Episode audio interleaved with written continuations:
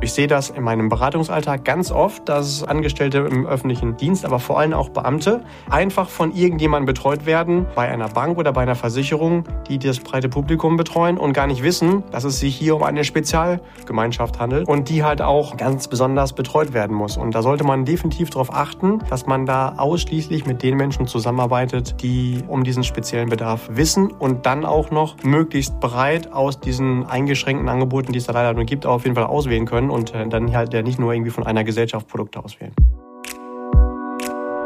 Hallo und herzlich willkommen bei Financial Health, dem Podcast für deine finanzielle Gesundheit. Freue dich auf spannende Inspirationen und leicht umsetzbare Financial Lifehacks für dein privates Finanzmanagement.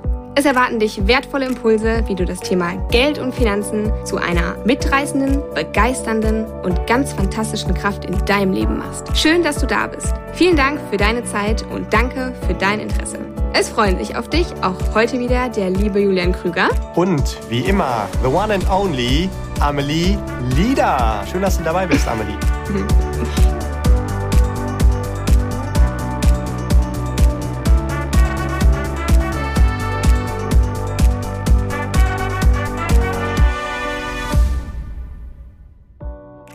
Ja, danke schön, lieber Julian. Heute haben wir uns ein Thema ausgesucht. Es soll sich alles rund um Beamte und Angestellte im öffentlichen Dienst drehen. Also interessant ist die Folge natürlich für alle, die da drin schon tätig sind, die es vielleicht mal sein möchten oder auch alle anderen sonstigen Interessierten. Wahrscheinlich hat auch jeder von euch im Umfeld Menschen, die schon verbeamtet sind oder im öffentlichen Dienst arbeiten, die vielleicht selber verbeamtet sind oder am öffentlichen Dienst arbeiten, wie ich hier wiederhole mich. Genau, und heute wollen wir darüber sprechen, was heißt das eigentlich alles und vor allen Dingen, was bedeutet das auch in finanzieller Hinsicht, denn das ist ja das, worum es in diesem Podcast geht, worum sich alles dreht. Und ich war ganz überrascht, als ich gesehen habe, dass doch tatsächlich 16 Millionen Personen und ihre Familie im öffentlichen Dienst sind oder verbeamtet sind. Das ist eine ganz, ganz, ganz, ganz große Zahl. Und genau deswegen haben wir gedacht, dafür darf auch eine Podcast-Folge nicht fehlen. Lieber Julian, nimm uns doch direkt am Anfang mal mit an die Hand und erkläre uns, was heißt denn eigentlich öffentlicher Dienst und was heißt denn verbeamtet sein? Ganz, ganz lieben Dank für deine wie immer sympathische Anmoderation, liebe Amelie. Ja, tatsächlich müssen wir das ein bisschen unterteilen. Du hast es schon jetzt ein paar Mal gesagt, in öffentlicher Dienst und Beamte. Beamte, wenn man so will, sind auch im öffentlichen Dienst tätig, aber es gibt einen Unterschied, ob man da angestellt ist oder verbeamtet. Angestellte im öffentlichen Dienst sind zum Beispiel diejenigen, die bei der Stadt oder beim Land in der Verwaltung arbeiten oder irgendwo auf dem Bauhof und äh, dann entweder zum Beispiel den Rasen mähen oder bei den städtischen Gebäuden vielleicht die Dächer pflegen oder ähnliches, kenne ich mich tatsächlich auch ein wenig mit aus, weil ich meinen Zivildienst tatsächlich auch bei einer Stadt gemacht habe. Da war das bei mir zum Beispiel die Forstabteilung. Ich musste aber ah, manchmal, ähm, als dann zum Beispiel in der Urlaubszeit die meisten von den Angestellten im öffentlichen Dienst im Urlaub gewesen sind, dann auch auf dem Bauhof aushelfen und durfte dann zum Beispiel im Sommer dann die Flachdächer von den Schulen reparieren. Das weiß ich noch ganz genau. Und das waren natürlich dann alles die lieben Kollegen aus dem öffentlichen Dienst. Stimmt. Mhm. Genau. Also das sind diejenigen, die angestellt sind. Dann gibt's aber noch ein spezielles, man nennt es sogar dann Dienstverhältnis. Das sind dann die Beamte. Und die sind dann abhängig beschäftigt. Das heißt, der Dienstherr, also entweder das Land oder auch teilweise der Bund, gibt dann etwas vor und dann musst du einfach dementsprechend dem folgen. In Klammern, es gibt aber auch wieder eine kleinere Gruppe in den Beamten, das sind dann die Richter, die würden dann manchmal sogar von sich behaupten, hey, wir sind gar keine richtigen Beamten, sondern wir sind Richter. Die sind wiederum unabhängig. Also meine Kunden schimpfen immer, äh, die die Richter sind oder auch die Staatsanwälte, wenn ich sage, ihr seid ja auch Beamte. Das sehen die dann auch anders. Das soll aber auch so sein, weil die sollen ja eben unabhängig vom Staat sein. Der bezahlt die zwar, also da beziehen sie ihren Sold her, aber die sollen ihre Meinung ganz unabhängig von irgendwelchen staatlichen Vorgaben treffen können. Sonst wären sie ja nicht wirklich fähig, dann auch ja, Rechtsurteile zu sprechen. Ne? Also mhm. jetzt vielleicht noch die Frage, wer sind diese Beamte? Nur so ein paar Beispiele. Das ist zum Beispiel die große Gruppe der Lehrer. Jeder kennt mit Sicherheit einen. Der eine oder andere hat uns ja Lesen und Schreiben beigebracht. Das sind diejenigen, die äh, da arbeiten, wo wir uns alle freuen, beim Finanzamt. Das sind die Polizisten, die dafür sorgen, dass hier Ordnung und Sicherheit herrscht. Das ist natürlich, wir hatten gerade schon mal die Justiz, aber da, da gibt es natürlich noch ganz andere Justizbeamte, nicht nur Richter. Dann gibt es die Berufsfeuerwehren. Man unterscheidet dann tatsächlich bei manchen Gruppen auch noch in uniformierte und nicht uniformierte Beamte. Wir hatten gerade schon Richter, Staatsanwälte, Professoren sind in der Regel auch verbeamtet. Dann gibt es noch die Soldaten, die auch da als große Gruppe drunter zählen und dafür sorgen, dass hier langfristig nichts anbrennt. Also du hast es schon gesagt, das ist eine recht große Gruppe an verschiedenen Menschen, die auch ganz unterschiedliche Dienste für uns, für die Allgemeinheit tätigen und es ist auch gut, dass es die gibt. Ja, jetzt hast du gerade schon was gesagt, was mir total aufgefallen ist. Du hast gesagt, die führen einen Dienst aus. Und das ist was, was mir auch ganz am Anfang, als ich das Ganze so ein bisschen intensiver kennengelernt habe, so wahnsinnig im Gedächtnis geblieben ist, weil es eigentlich ja total die banale ja, Unterscheidung ist. Also ob ich jetzt einen Dienst oder einen Beruf ausführe. Aber es ist tatsächlich doch für den Bereich der ähm, Beamten und auch dann für deren Themen, die wichtig sind, ein ganz, ganz großer Punkt, den es zu unterscheiden gilt, ob man einen Dienst ausübt oder eben ähm, einem Beruf nachgeht. Ja, bevor ich tatsächlich mich vor einiger Zeit mal zum Spezialisten für den öffentlichen Dienst habe ausbilden lassen, war mir das auch gar nicht so im Detail bewusst. Und äh, mhm. du bist ja selbst auch Spezialistin für den öffentlichen Dienst. Und deswegen ist es auch ganz wichtig, wenn man da irgendwie in diesem Bereich unterwegs ist, dass man da auch mit Spezialisten zu tun hat, die auch diese Unterschiede überhaupt kennen. Nicht, dass man hinterher von irgendjemandem im Bereich Finanzen betreut wird, der da nicht mal die ganzen kleinen Feinheiten überhaupt zu unterscheiden weiß. Ja, mhm. ja wirklich ein ganz großes Thema. Lass uns doch mal über Vor- und Nachteile von einem Beamtenverhältnis oder von einem Angestellten im öffentlichen Dienst sprechen. Was würdest du denn unter die Vorteile fassen? Also was sind deiner Meinung nach die Themen, die grundsätzlich positiv sind in einem Beamtenverhältnis? Mit Sicherheit ist eines der bekanntesten Vorteile die Sicherheit, die oft angesprochen wird. Also du bekommst auf jeden Fall dein Gehalt immer pünktlich ausgezahlt und zwar am Anfang des Monats in der Regel, nicht am Ende.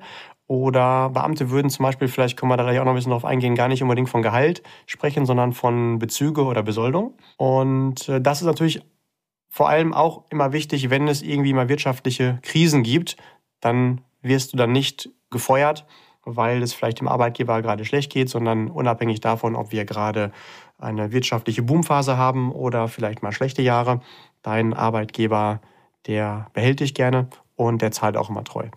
Und ein anderer Punkt ist mit Sicherheit auch, dass du bei dem einen oder anderen Punkt, wo du Geld ausgibst, Vergünstigungen bekommst. Manchmal in der Freizeit, manchmal sogar auch im Bereich Finanzen, also speziell im Bereich Versicherung gibt es manchmal so einen Bonus für Menschen, die im öffentlichen Dienst tätig sind, schrägstrich Beamte sind. Da werden wir gleich mal vielleicht mal so ein bisschen zusammenstauchen. Wenn wir das eine oder das andere sagen, meinen wir das manchmal. Manchmal muss man aber auch aufpassen. Es gilt nicht immer für beide Gruppen das Gleiche. Gerade für Beamten gibt es noch ganz spezielle Punkte. Ne? Mhm. Hm, okay. Was gibt's denn noch so? Ja, bei den meisten Menschen, die in diesem Bereich tätig sind, gibt es sehr geregelte Arbeitszeiten und selten musst du dann Überstunden machen, wenn gerade mal viel los ist. In Klammern, da gibt es natürlich auch wieder Ausnahmen. Zum Beispiel, wenn du Polizist oder Polizistin bist und du da gerade bei der Aufnahme von einem Unfall bist und dann natürlich dann gerade deine Dienstzeit zu Ende ist, dann sagst du nicht, oh Mensch, jetzt fahre ich nach Hause oder ich folge dem Bankräuber aber nicht mehr, sondern dann musst du natürlich Überstunden machen. ja, ich wollte auch gerade sagen, also bei geregelte Arbeitszeiten fällt mir auch sofort ein. Also ich habe viele Beamtenkunden, die zum Beispiel auch in der Polizei sind und ja, die haben natürlich auch einen Schichtdienst, ne? Da musst du echt gucken, wann du die irgendwie erwischt, weil die tagsüber schlafen und nachts auf Schicht sind und dann um sechs geht's wieder raus oder wie auch immer. Also die, ja, das ist natürlich auch ein großer Punkt, ne? Also ja, absolut. ob man das immer so pauschalisieren kann? Ja, zumindest ist es geregelt, ähm, aber wie das geregelt ist, ist unterschiedlich. Ne? Also mhm. wenn du jetzt zum Beispiel Finanzbeamter bist, dann fängst du ganz klassisch morgens an und kannst dann den Stift genau planmäßig fallen lassen, unabhängig davon, mhm. wie viel verschiedene Ordner jetzt noch bei dir auf dem Schreibtisch liegen oder irgendwie digital ja. auf dem Desktop. In anderen Bereichen ist es natürlich nicht so, aber meistens spricht man da von sehr geregelten Zeiten und ähm, natürlich hat man auch den Nachteil, wenn du jetzt bei so wichtigen Organisationen wie Polizei und Feuerwehr arbeitest, dann darfst du auch mal an Feiertagen arbeiten oder musst halt auch viele Überstunden machen, aber in anderen Bereichen ist es sehr geregelt, wie zum Beispiel dann bei dem Lehrer. Und ein ja, sehr großer. Musste ich auch dran denken. Ja. Ein sehr großer Vorteil übrigens auch als Beamter ist, wenn wir jetzt mal so ein bisschen den Fokus auf unser Thema hier legen, auf das Thema Geld, äh, dass du extrem kreditwürdig bist. Warum? Wir hatten ja eben schon besprochen, dass du immer pünktlich deine Bezahlung bekommst. Und das finden natürlich die Kreditinstitute, die dir einen Kredit zur Verfügung stellen, extrem gut. Und äh, daher bekommst du manchmal sogar Sonderkonditionen. Also niemand bekommt günstigere Kreditkonditionen als ein Beamtenpärchen, äh, die zusätzlich schon ein bisschen Geld auch angespart haben, also ein bisschen Eigenkapital zusammen haben. Aber bitte auch immer dran denken, Da haben wir auch schon in anderen Folgen darauf hingewiesen. Bitte, wenn wir über Kredite sprechen, dann meinen wir nur Immobilienfinanzierung und nicht irgendwelche Konsumkredite wie ähm, Urlaub oder Couch oder Fernsehen. Das bitte gilt für jeden. Nicht machen im Leben. Da verdient nur die Bank dran, aber dann lebst du bei deinen Verhältnissen. Und das kann hier so ein bisschen natürlich auch die Gefahr sein, wenn du für alles Mögliche im Leben, wenn du sagst, ich bin Beamter oder öffentlicher Dienstmitarbeiter, wenn du das irgendwo sagst, ein Kredit angeboten bekommst, dass du dann irgendwann dem auch verfällst. Also bitte nicht machen, maximal für eine Immobilienfinanzierung.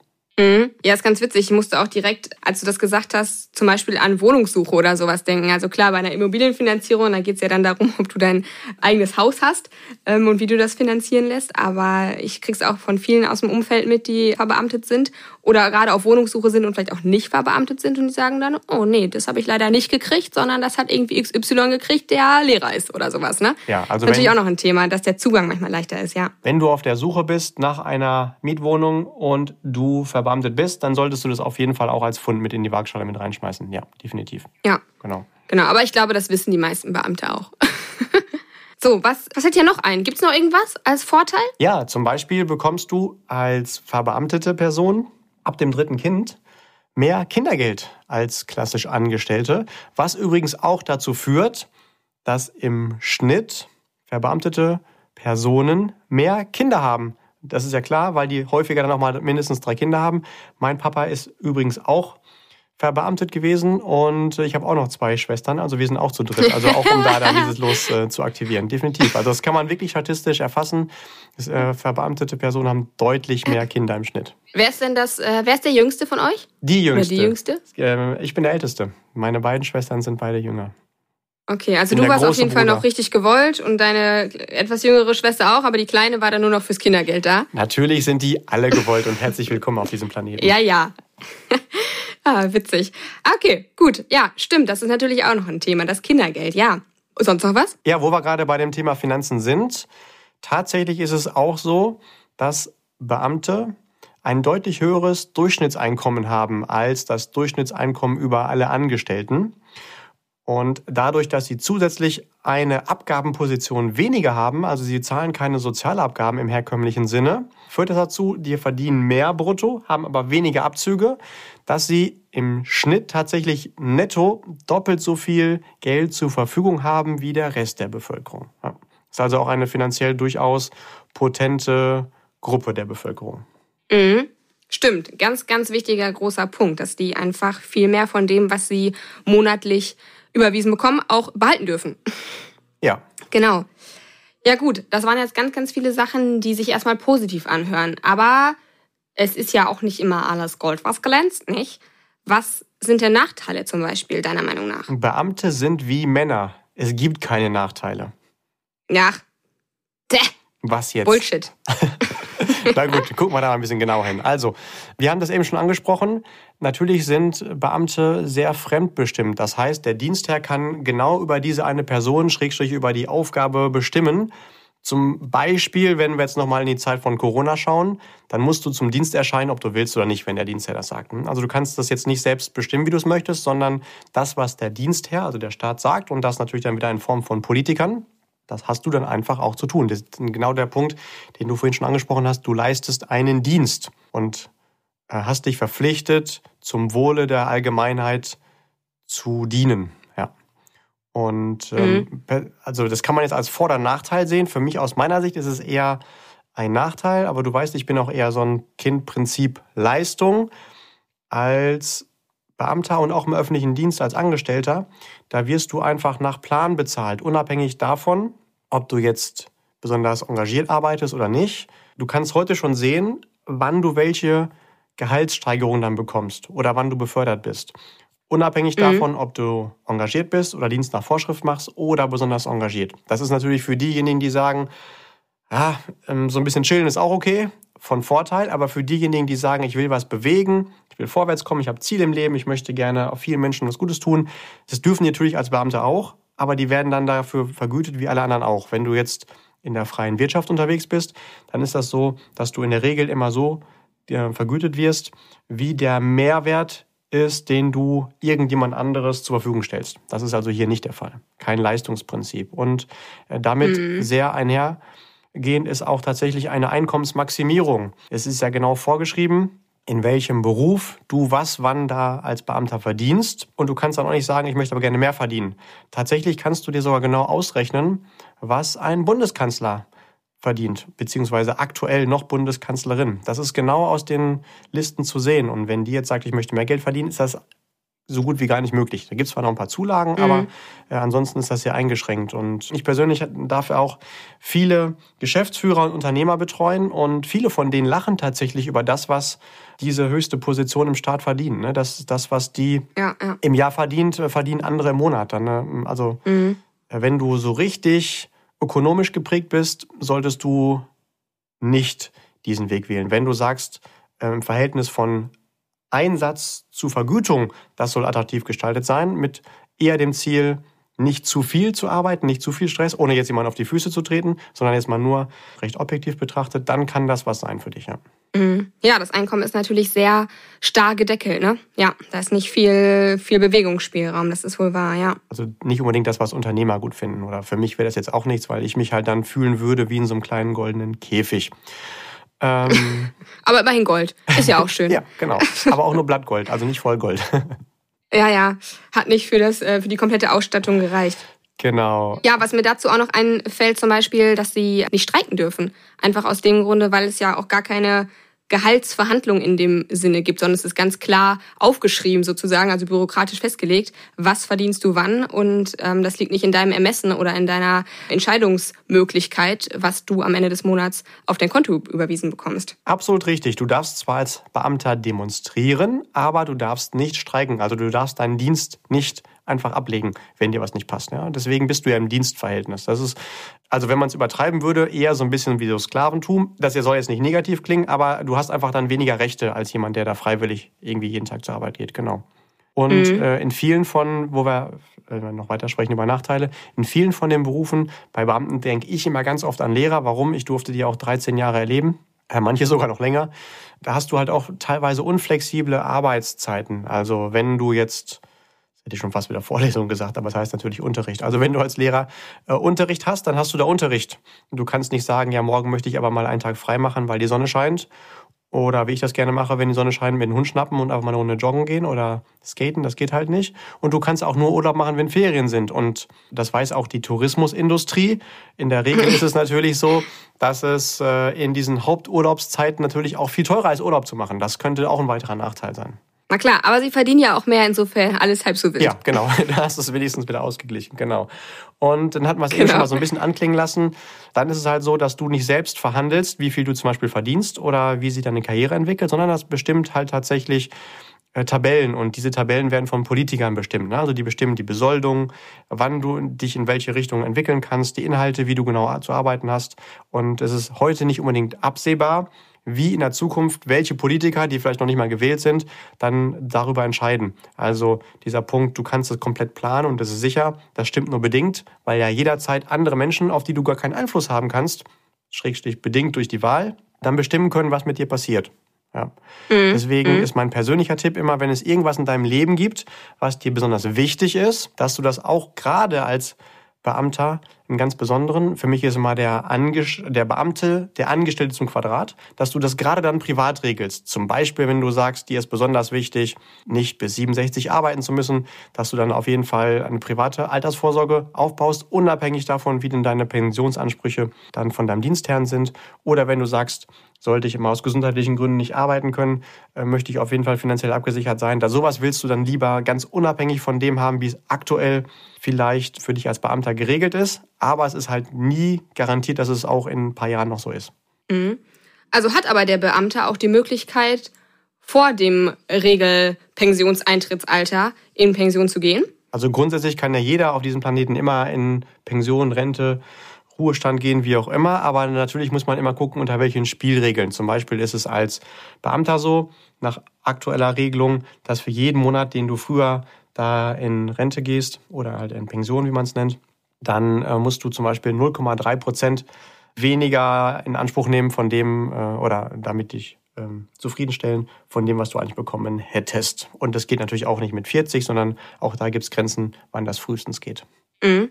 Stimmt. Gut nochmal, dass du das gesagt hast. Ähm, was mir noch eingefallen ist, du hattest als ersten Punkt die Fremdbestimmtheit aufgeführt.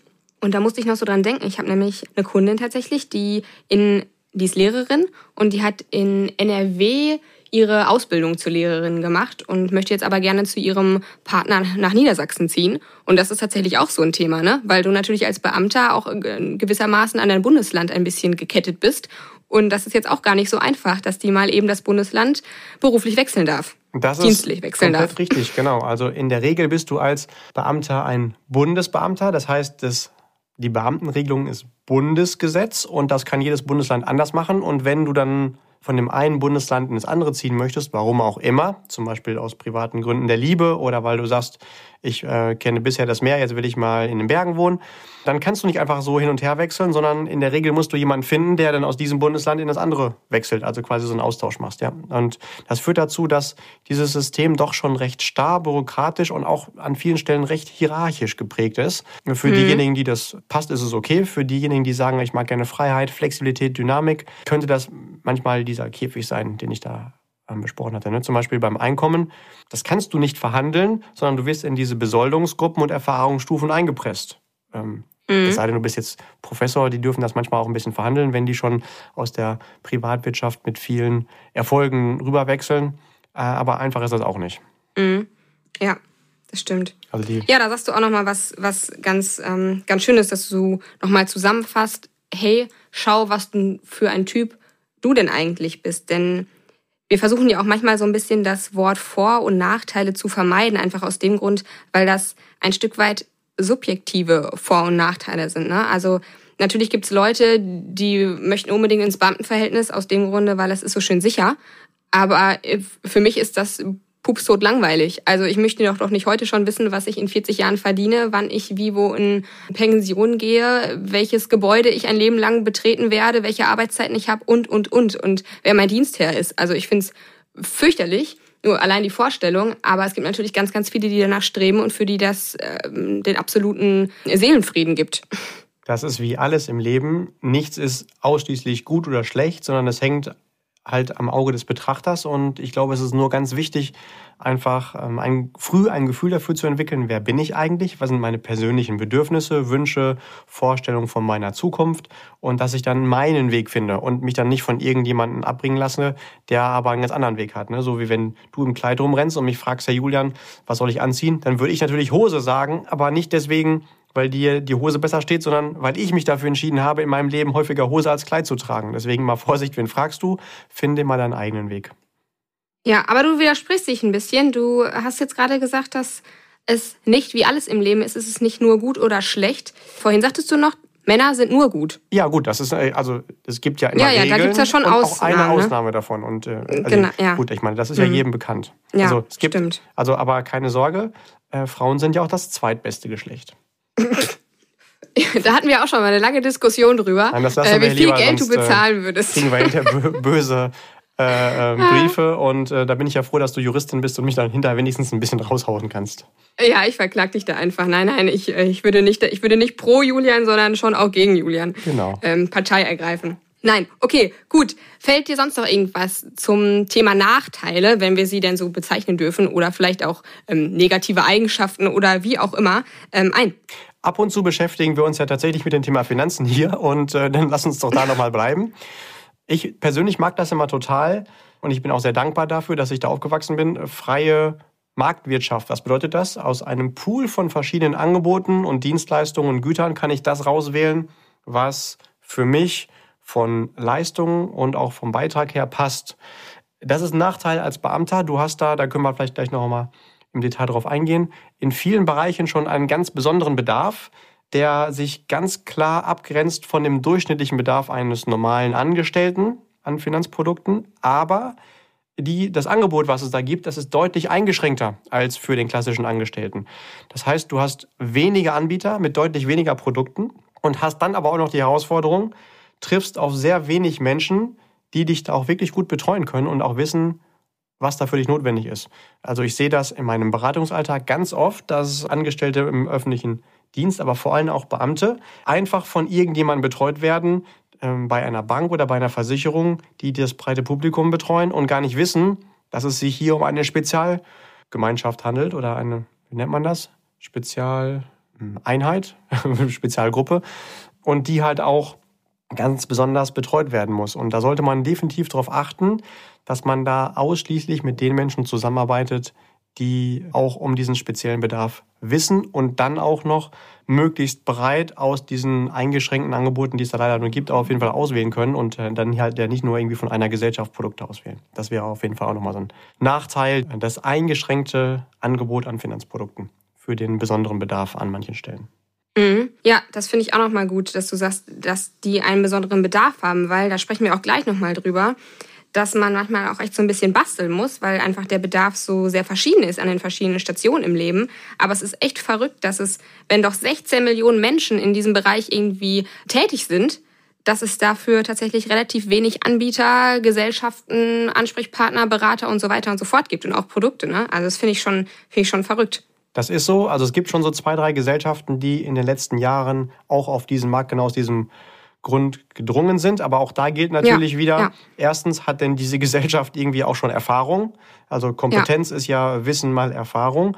Und noch wichtiger ist ja auch, dass der Ansprechpartner weiß, was er tut. Ne? Wenn da jetzt irgendwie mhm. mal kurz in ähm, so einem halbe Stunde Video auf YouTube gelernt hat, ah, das sind halt Beamte, dann ersetzt das natürlich nicht irgendjemanden, der sich da wirklich da auch mit auskennt und da dann auch zum Beispiel Schulungen und Zertifizierungen hat. Ja, das ist ganz wichtig. Ja, jetzt haben wir bis gerade Beamte immer als einen Oberbegriff zusammengesetzt. Sind denn alle Beamte gleich oder gibt es da Unterschiede? Auf gar keinen Fall. Also wir müssen natürlich einmal unterteilen in die verschiedenen Berufe. Das tun wir aber jetzt hier mal nicht, sondern wir müssen auch noch mal ganz grundsätzlich unter diesen drei verschiedenen Gruppen auch nochmal unterteilen. Du kannst dir das vorstellen wie, es gibt einmal blaue, grüne, rote, weiße, schwarze Autos. Dann gibt es aber auch unter den Autos auch noch einmal einen Benziner, einen Diesel, ein Elektroauto, ein Wasserstoffmotor und so entsteht dann so eine ganze Matrix. Und zum Beispiel zeitlich gesehen vollzieht der klassische Beamte immer eine Entwicklung. Er startet als Beamter auf Widerruf. Das ist, kann man so in Anführungszeichen als Ausbildungsphase sehen. Stimmt nicht immer natürlich.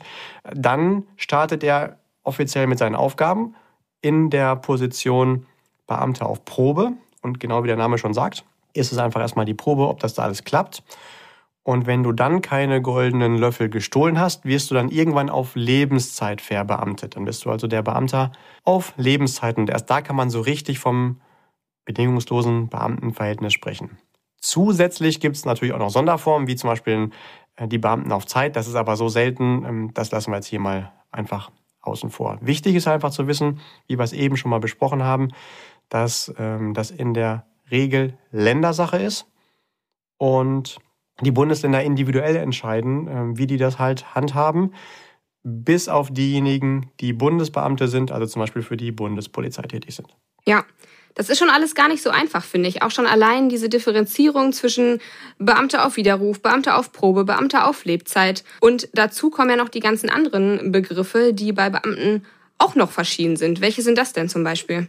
Die weiteren Begriffe sind zum Beispiel, ähm, also wie in jedem anderen Bereich, gibt's halt hier nochmal so als Nebenformulierung äh, auch so besondere Begriffe. Zum Beispiel Bezüge. Also es ist nicht dein Gehalt, sondern dein, sind deine Bezüge oder deine Besoldung. Und dann kriegst du zum Beispiel dann auch keine Gehaltsabrechnung, sondern eine Bezügemitteilung. Und derjenige, für den du arbeitest, das ist dann dein Dienstherr. Und du gehst dann nicht in Rente, sondern in Pension beziehungsweise in Ruhestand.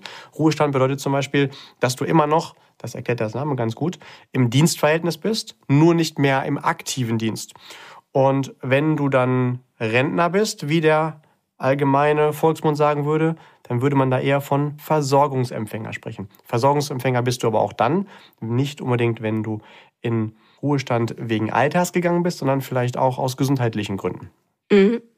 Ja, finde ich aber auch noch. Also es ist einfach, es macht diese ganze Geschichte Beamtentum nochmal eine Nummer komplizierter, weil am Ende des Tages ist es ja alles, eine Bezügemitteilung ist eine dusselige Gehaltsabrechnung, ne? Und ein Dienstjahr ist ein dusseliger Arbeitgeber, wenn man so möchte. Aber es ist halt immer noch eine spezielle Bezeichnung, ein spezieller Weg, irgendwas, was es zu beachten gibt, was einfach neu ist oder anders ist. Und das macht es in meinen Augen echt gar nicht so, gar nicht so einfach ja, man muss das einmal gehört haben und Wissen einzuordnen und dann läuft das schon. Kein, kein Stress. Ja. Das ist wie alles im Leben, Total. das, was man nicht kennt oder nicht weiß, das ist halt hoch kompliziert und das, was man kennt, das ist einfach, Wenn du lange genug ein Atomkraftwerk irgendwie studiert hast, wie das funktioniert, ist es einfach. Für mich ist es hochkompliziert. Ich wüsste nicht mal mehr, wie das irgendwie funktioniert, dass da Strom rauskommt. Aber wenn du das äh, lange genug dir angeguckt hast, kriegst du das auch hin. Weil, also muss ja so sein, ja, klar. weil ja. ähm, irgendjemand arbeitet da ja. Und das ist ja der Beweis dafür, dass es auch handhabbar ist. Na klar, sicherlich. Mit der Zeit kriegt man das alles irgendwie hin. Aber es ist natürlich am Anfang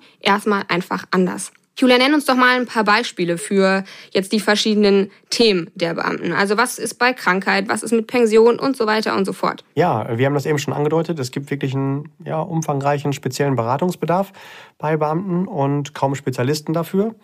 Ähm, da sollte man auf gar keinen Fall den Fehler machen, dann mal eben so zu der Bank oder Versicherung um die Ecke rennen, äh, die vielleicht den Rest der Familie betreut oder ein paar Freunde und Bekannte. Da muss man tatsächlich einmal unterscheiden im Bereich Absicherung gibt es andere Bedürfnisse als im Bereich Ansparen. Unter Absicherung, da würde man das nochmal aufgliedern in dem Bereich Sachversicherungen, alles was so mit dem Hab und Gut zu tun hat, und dem Bereich Gesundheit, also persönliche Absicherung. Und im Bereich Ansparen, da gliedert man das auch nochmal wieder auf, in dem Bereich Vorpension, da spricht man dann von Vermögensaufbau und von der Zeit, ab der du dann halt nicht mehr im aktiven Dienst bist, also die Altersvorsorge beziehungsweise die Zeit der Pension. Und das ist tatsächlich etwas, äh, das sollten wir uns genauer angucken, ist auch noch ein bisschen umfangreicher. Mein Vorschlag ist, damit das hier nicht aufufert, wir machen einfach eine komplette zweite Folge daraus und dann kann gleich jeder nochmal direkt dann da reinhören. Was hältst du davon? Oh, ja. Das können wir auch machen, damit wir es einfach ein bisschen kurzweiliger machen ne? und genau. äh, die Leute uns nicht einschlafen. Und wir auch nicht. Dann hören wir uns direkt gleich in der zweiten Folge. Bis gleich. Bis gleich.